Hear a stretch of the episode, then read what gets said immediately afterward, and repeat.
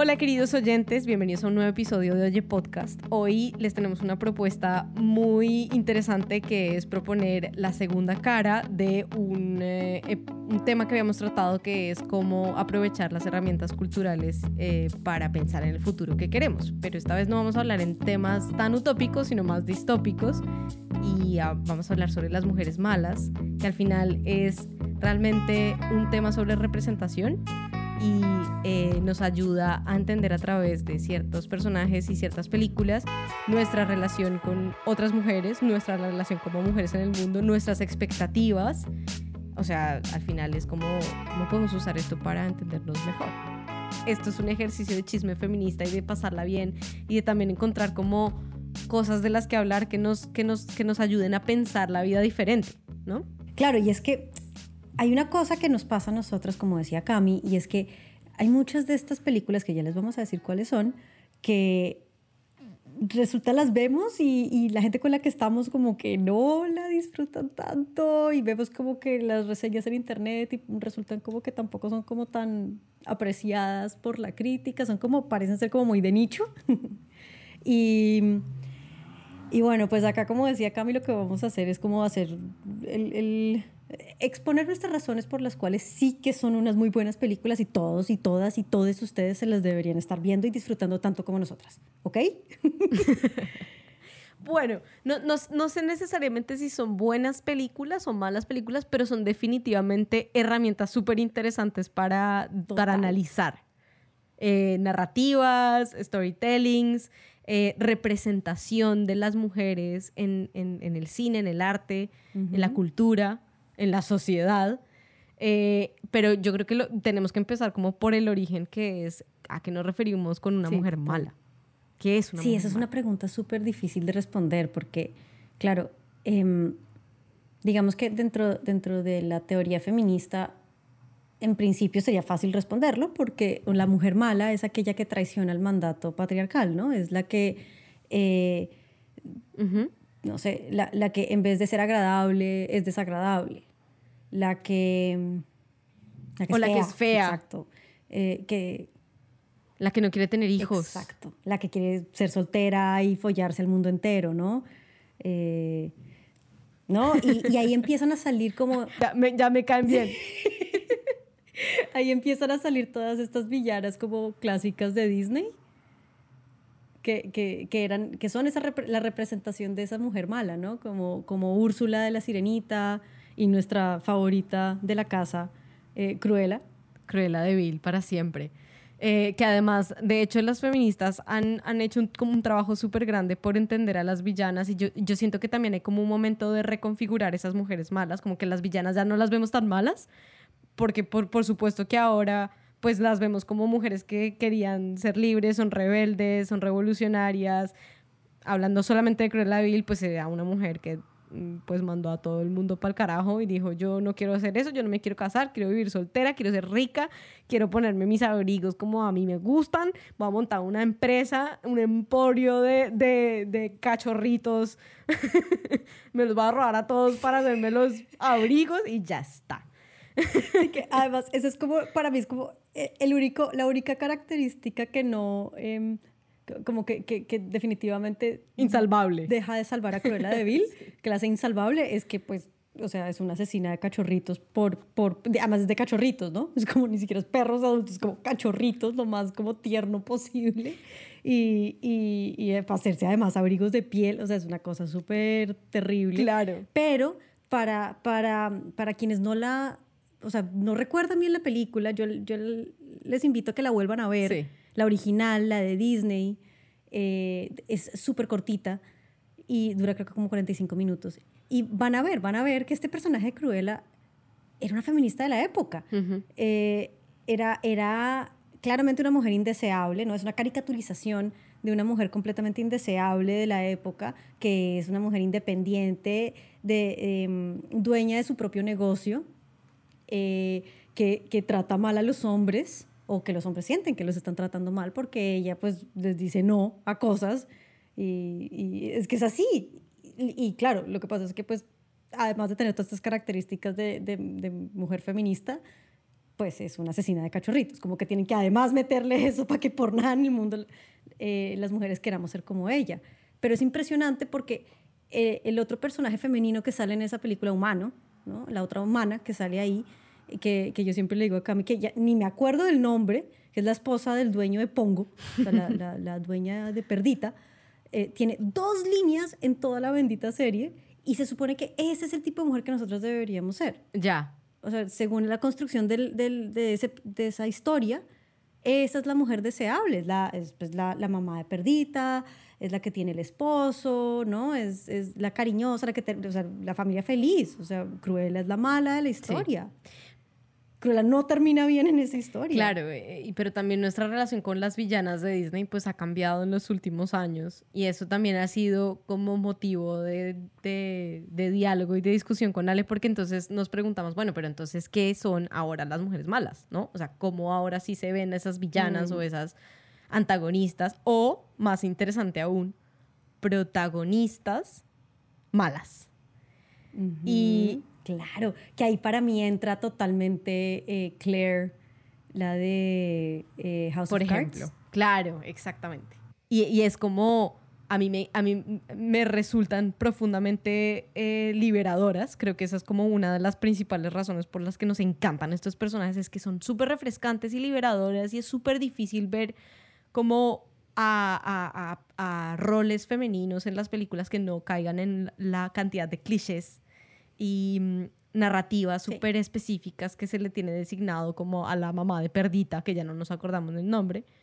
Entonces esto es como, como, como que también es una explosión de creatividad y de libertad de imaginar personajes femeninos que es absolutamente maravilloso, ¿no? Hmm, total, total. Sí, estaba pensando en, en, el personaje, Claire Underwood es el personaje, ¿no?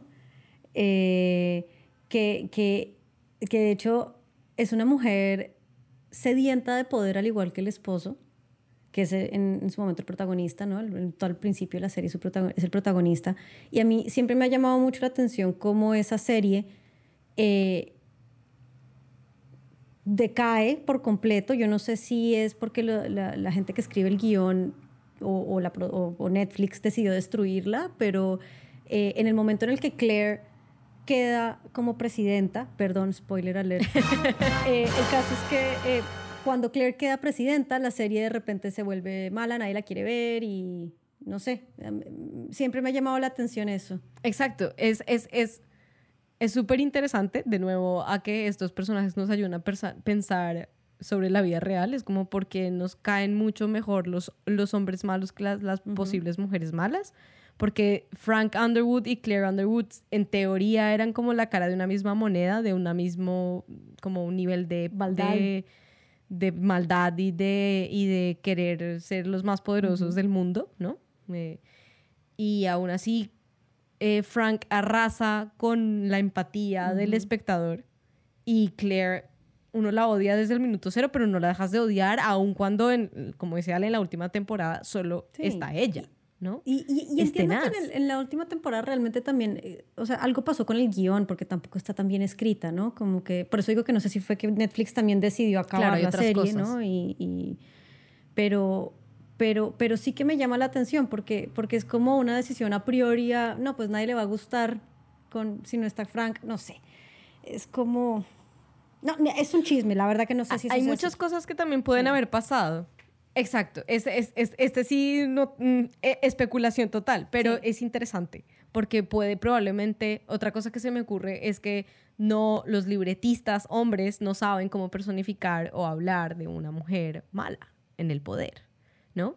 Y es, es que es mm. complejo. Y por eso a nosotros nos encanta, porque cada vez que vemos una es como, ah, dame más, dame más, o sea, dame más, más, más límites a la ficción. Sí, y creo que ahí entra además un género que, que hemos descubierto haciendo como la investigación para este episodio, que, que, nos, que descubrimos, creo que es nuestro género favorito, es eh, la comedia negra feminista. Para quienes no saben, la comedia negra es, o ácida también se le llama, es un género cinematográfico que se caracteriza por tratar temas tabú, eh, por ejemplo la muerte, ¿no?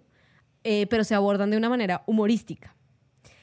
Y lo que es interesante es em, que hay, hay un, hay un eh, eh, crítico de cine que se llama Stephen Connard. Eh, les dejamos después la referencia del libro, pero él dice que hay básicamente unas cinco características principales de la comedia negra. Muy rápidamente son la falta de poder, la falta de perspicacia de los protagonistas en la trama, la burla y la disfunción de la historia en sí. Siempre terminan con un final trágico para el protagonista de alguna manera, o alguien siempre se muere o se muere de una manera absurda. y la, calidad de temas que trata siempre eh, tiene que ver con eh, ese tabú, el miedo al absurdo, el hombre como bestia, la omnipotencia de la muerte, ¿no? Es como todo, todo es como súper difícil de tratar de, otra manera, entonces viene con una carga de humor para que nosotros tengamos que pensar eso de una manera diferente y nuestro cerebro explote porque no sabe en dónde ubicarse ni moralmente, ni éticamente, ni socialmente, o sea, queda uno sin nada. Y ese género nos encanta. Y Ale, tal vez puedes contar a los oyentes un poquito como qué significa entonces ese, esa, ese, esa comedia negra, pero en términos feministas. Bueno, entonces la versión de comedia feminista es, eh, de comedia negra feminista, es para mí una absoluta maravilla porque le da la vuelta a todos estos puntos que Cami acaba de decir. Entonces, eh, les voy a poner un ejemplo, que es una película que creo que todo el mundo tiene que ver, es esta, se llama I Care a Lot. Eh, yo me la disfruté muchísimo, Cami también se la disfrutó muchísimo, pero claro, entra en esta categoría de, de, películas raras que estamos discutiendo en este podcast, porque nos ha pasado que mucha gente nos dice como que mm, quizá no tan buena, hay gente que se ha molestado con la película, que, ¿no? Eh, y eh, lo que a nosotras nos encanta, o sea, después de mucho analizarla, lo que hemos entendido que nos encanta es que le da la vuelta a esto de la comedia negra y la vuelve feminista. Es decir, eh, en vez de presentarnos un protagonista que no tiene poder, donde los personajes no tienen control sobre sus vidas, trabajo, parejas, etc., en, en el caso de I Care a Lot, la protagonista tiene perfecto control sobre todo, todos estos temas. Tiene total perspicacia, ¿no? que en la comedia negra no tiene perspicacia eh, o la comedia negra tradicional, em, tiene la, sigue teniendo la burla y la disfunción, pero entonces son, son burlas y disfunción de relaciones sociales entre hombres y mujeres, que a mí me parece fascinante como lo hacen en I Care a Lot. Tiene el final trágico, que es muy simbólico, ¿no? Que eso también podemos hablarlo. Sí, sí, sí, sí, total. Y tiene una cosa que, sería como, digamos, la única que yo diría que, que, que, es como, como, como la que la mete finalmente dentro de esta categoría de comedia negra con toda, que es eh, la obsesión por rectificar su falta de poder. Que para mí ese es el motor de esa mujer, de esa leona. O sea, ella tiene clarísimo que nació mujer y como mujer nació sin poder y como tal ha decidido que va a acabar con cualquiera que se le meta de frente con tal de alcanzar ese poder. Y es, e, e, es, es, impresionante esta película y otras películas que podríamos meter en esta categoría eh, de, de, por ejemplo, Killing Eve también, que es esta serie mm. de, de, mm, eh, de, una mujer asesina, pero además eh, amante del fashion y también está siempre como encuadrada en esta comedia negra pero al el personaje, la protagonista, igual que la de I Care a Lot, que en español, de hecho, paréntesis, se llama Descuida, yo te cuido, por si la quieren buscar, em, son, son mujeres súper, súper, súper poderosas, o sea, empoderadas, no solo poderosas, empoderadas y poderosas, bonitas, atractivas, que saben usar su sexualidad para conseguir lo que quieran, libres de cosas, pero siguen en esa, en esa narrativa negra donde también el mundo es súper disfuncional y entonces ellas tratan como de, de, triunfar en ese desastre de, de sociedad a la que le, le, tocó. Y yo creo que a mí esa, esa, esa, esa sensación me encanta, como, como que siempre hemos visto como, como mujeres súper rezagadas y como tratando de, de, sobrevivir en un mundo que las oprime, pero ya estos personajes de novelas negras feministas lo que nos dan es la oportunidad de ver a las mujeres disfrutándose, gozándose la vida, a pesar de que todo sea un desastre, porque te digo, todo igual es un desastre, pero la pasan súper bien. O sea, todas, claro, obviamente, dentro de la novela negra sigue siendo mala la, la, la vida, pero la pasan divinamente. O sea, no se quejan. Sí. O sea, no hay ningún problema que no puedan solucionar, pero tampoco le echan la culpa a nadie, ¿no? Es, es, es, es, es casi que un absurdo, porque uno sabe que está difícil, pero, pero sí ayuda a pensar muchísimo como el, el papel, el personaje femenino en, la, en, la, en, la, en las historias clásicas. Hmm. Ahí hay una cosa que, que me acordé y es como quizá con estos personajes, porque hay una cosa que nos pasa con, esta, con estas eh, películas y es que yo creo que nosotras, pues claro, nos reímos porque lo vemos absurdo, ¿no? Es, divertido de ver, ¿no? Hay gente que, que, que, tiene una reacción adversa a las películas, por ejemplo, qué sé yo, si tú trabajas con, con, ancianos y te ves esta película, pues te va a parecer una mierda de película, o sea, porque eso quizá pasa, seguramente pasa, ¿no? Y obviamente te aparece una mierda de película y cómo se les ocurre estar como promoviendo este tipo de, de, comportamientos. Y otra cosa, debemos dejar muy claro acá en este podcast que nosotros no tenemos ninguna intención de ser estafadoras de personas mayores, ni asesinas, ni mujeres malas. ni mujeres malas. Pero sí que hay algo que, que nos gusta, que era lo que decía Cami ahora, sí que hay algo que nos encanta y nos fascina de ver estas mujeres, que quizá puede tener que ver con, con, con que ver estas mujeres en estos roles distintos, en estos espacios como que transgreden los límites de la posibilidad de ser mujer, nos ayudan también a nosotras a, tener una mejor relación con nosotras mismas y a querernos más a nosotras dentro de nuestra imperfección. Como hablábamos como quizá, em, al igual que el personaje de, de I Care a Lot, nosotras somos muy conscientes de que nacimos mujeres y como mujeres nacimos sin poder y, y es, es, es, es, como este fantasma que está ahí con nosotras todo el tiempo recordándonos que cuidado que es que si tú no eres una niña buena como la mamá de Perdita, nadie te va a querer, ¿no? Cuidado que si no eres bonita, nadie te va a querer. Cuidado que es que si te pareces demasiado cruela, vas a ser mala. ¿Sabes? Sí, como que siempre estamos como tratando de encajarnos en y en, y en, y en reivindicar esa, como ese, ese, ese rol de mujer mm, no tan buena por decirlo de alguna manera. Y, y, es como, como que siempre estamos como tratando de ajustarnos. Y es ver a esta gente que no se ajusta. Es como, a, a mí me hace sentir mucho mejor. Es como, ay, mira, puedo ser así de vanidosa, o puedo ser así de independiente, o puedo ser así de depredadora, ¿no? No es, no es que quiera hacerlo, pero la posibilidad de serlo es lo que a mí me parece, uno, divertidísimo y dos, pues como inspirador realmente. No es la maldad, es la representación que tienen esas mujeres en sus historias.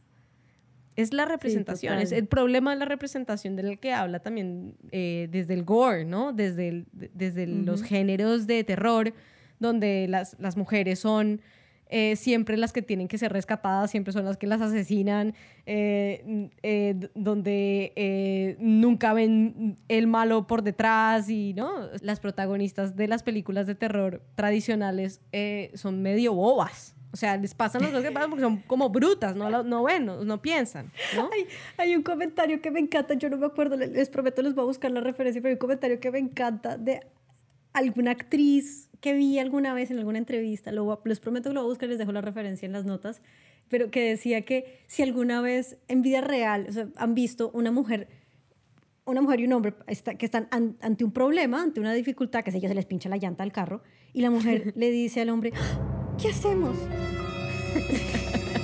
no sé qué hacer. ¿Qué haríamos? no. ¿No? Y ella totalmente pasiva, no, lo que realmente pasa, lo que usualmente pasa, es que la que, la que soluciona el problema termina siendo ella. Ahora, que el problema resulte que ella no tiene la fuerza o no sabe cómo despinchar la llanta, pues sí, eso puede, pueda que le toque a ella decirle al tipo, tipo, despinche la llanta. O buscarse un hombre que le despinche la llanta, sí, quizá eso pueda pasar, pero no es ahí como una boba, ¿no? Como, no qué sí, hacer. Sí, eso no pasa, eso además no pasa, eso sí que es ficción, además. Sí, eso es total ficción. Y volviendo entonces al, al tema del, del, feminismo que ha criticado estas películas, es porque al final en esa representación de, de, de las películas de terror, pues hay muchísimo a, a, qué criticarle al género también, ¿no? Es como, pues siempre son un poco misóginas, machistas, eh, eh, donde, donde la, la, violencia es muy activa y la protagonista mujer siempre es muy pasiva y entonces las, las, las, feministas también han hecho como su versión del terror tratando de decir, oiga, mire que sí podemos hacer este género de una manera chévere, ¿no? O sea, no, tenemos que denigrar a nadie, el género no se tiene que acabar. Eh, porque sea así, ¿no? Lo mismo con la comedia negra, lo mismo con estas expresiones de mujeres malas. Es como la ficción lo que nos ayuda es eso, a transgredir los límites para pensar de maneras diferentes y más complejas. Entonces, eh, creo que la representación es clave y esa es otra cosa que nos encantan de estas películas, que nos dan nuevas representaciones súper frescas de cómo ser mujeres y cómo podemos relacionarnos también nosotras con nuestras vidas. Eh, ahí, quería, ahí quería decir una cosa que me parece chévere porque es que no hemos hablado de una película, o sea, de, de, de la carnita de esta, de esta eh, como clasificación, este tipo de películas que, que, que, nos gustan a nosotros y a todo el mundo escandaliza, que es, claro, lo que venías diciendo, como el gore feminista, como ya la, la, la versión más violenta de estas mujeres malas, eh, que empieza eh, en, para nosotras en nuestra relación, en nuestra amistad, empieza cuando nos dimos cuenta que a ambas nos fascina una película que se llama Catfight. No sé si ustedes la han visto. si no, eh, altamente recomendada como todas las que hemos hablado acá. Denle una em, oportunidad, es lo único que tenemos que decir. sí, Por lo menos 15 minutos de la película es suficiente para entender el punto. Es una maravilla de película. Yo siento que es una película inteligentísima, además, eh, porque tiene una crítica al arte brutal. Em, pero bueno, eso es, un, eso es un tema para otro, para otro podcast. Pero básicamente son dos mujeres que se dan en la mula. Toda la película. Sí. Se odian. Se odian profundamente. Ya, ese es todo el argumento. Sí. Sí, y tiene una cosa que nos parece muy interesante y es que es una película que no teatraliza eh, la violencia. Entonces, no es, no es como estas coreografías de película de acción en donde como que se pegan de una manera que se siente como muy artística. Como cool no, se pegan horrible, se siente horrible, se ve horrible, sale sangre, la sangre que tiene que salir. Bueno, yo no sé si realmente esa es la que sale cuando se pegan así, porque pues finalmente pues en una idea, pero, pero es que es súper molesta de ver, o, por lo menos la gente que no le ha gustado le ha parecido molesto ver eso. Yo no sé si lo tengo que hablar con mi terapeuta, pero me, me genera, me causa mucha risa ver esos, esas escenas. Esa también, esa, también es humor negro, sin duda. Eh, pero es que además, ¿cuántas veces realmente nos han presentado a las mujeres que se odian por básicamente el marido o porque una se quitó, eh, le quitó la corona a la otra o no sé qué? Pero en esta, en esta película especialmente se odian porque sí, básicamente. O sea, no hay razón. No, no, no, hay hombres en, en el medio no hay razones de peso, es como de nuevo. O sea, los hay, sí que los hay, pero no sí, importa. Sí, los hay. Exacto, no importa. llega un Si los quitas, igual se, igual se siguen odiando. Sí, sí, sí. Y esa es otra película que todo el mundo odia, a nosotras nos encanta, pero es porque eso, o sea, es que, es que las, las, las, las, las historias, los personajes de las mujeres son absolutamente atrevidas. O sea, el, la construcción mm. de ese personaje que se mata, se da en la mula, deja el trabajo, da todo botado por estarse dando puños con la otra en un potrero dando vueltas. Es como todo, es muy absurdo. y terminan en coma. No, es que es una maravilla.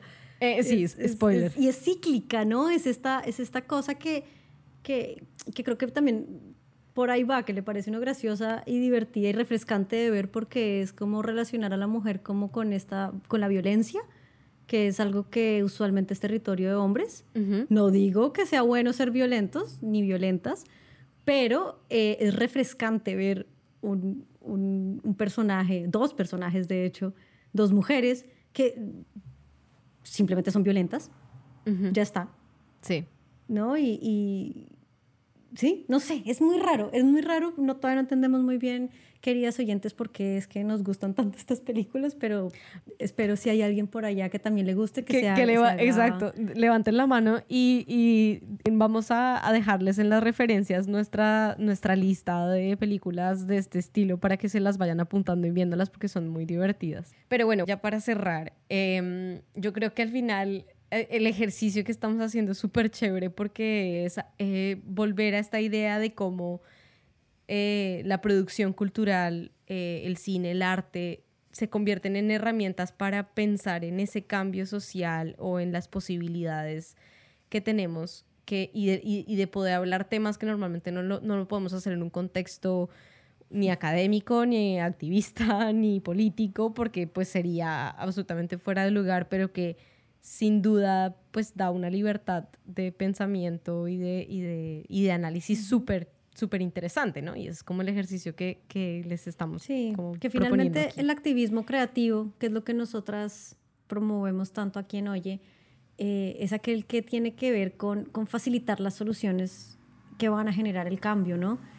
Y nosotros pensamos que, que si bien eh, hay personas dentro de, de, la rama legislativa haciendo unas leyes maravillosas y tratando de sacar adelante leyes que van a facilitar el cambio y hay periodistas tratando de facilitar el cambio a través de, de, del rol del periodismo, de, estar eh, reportando y denunciando.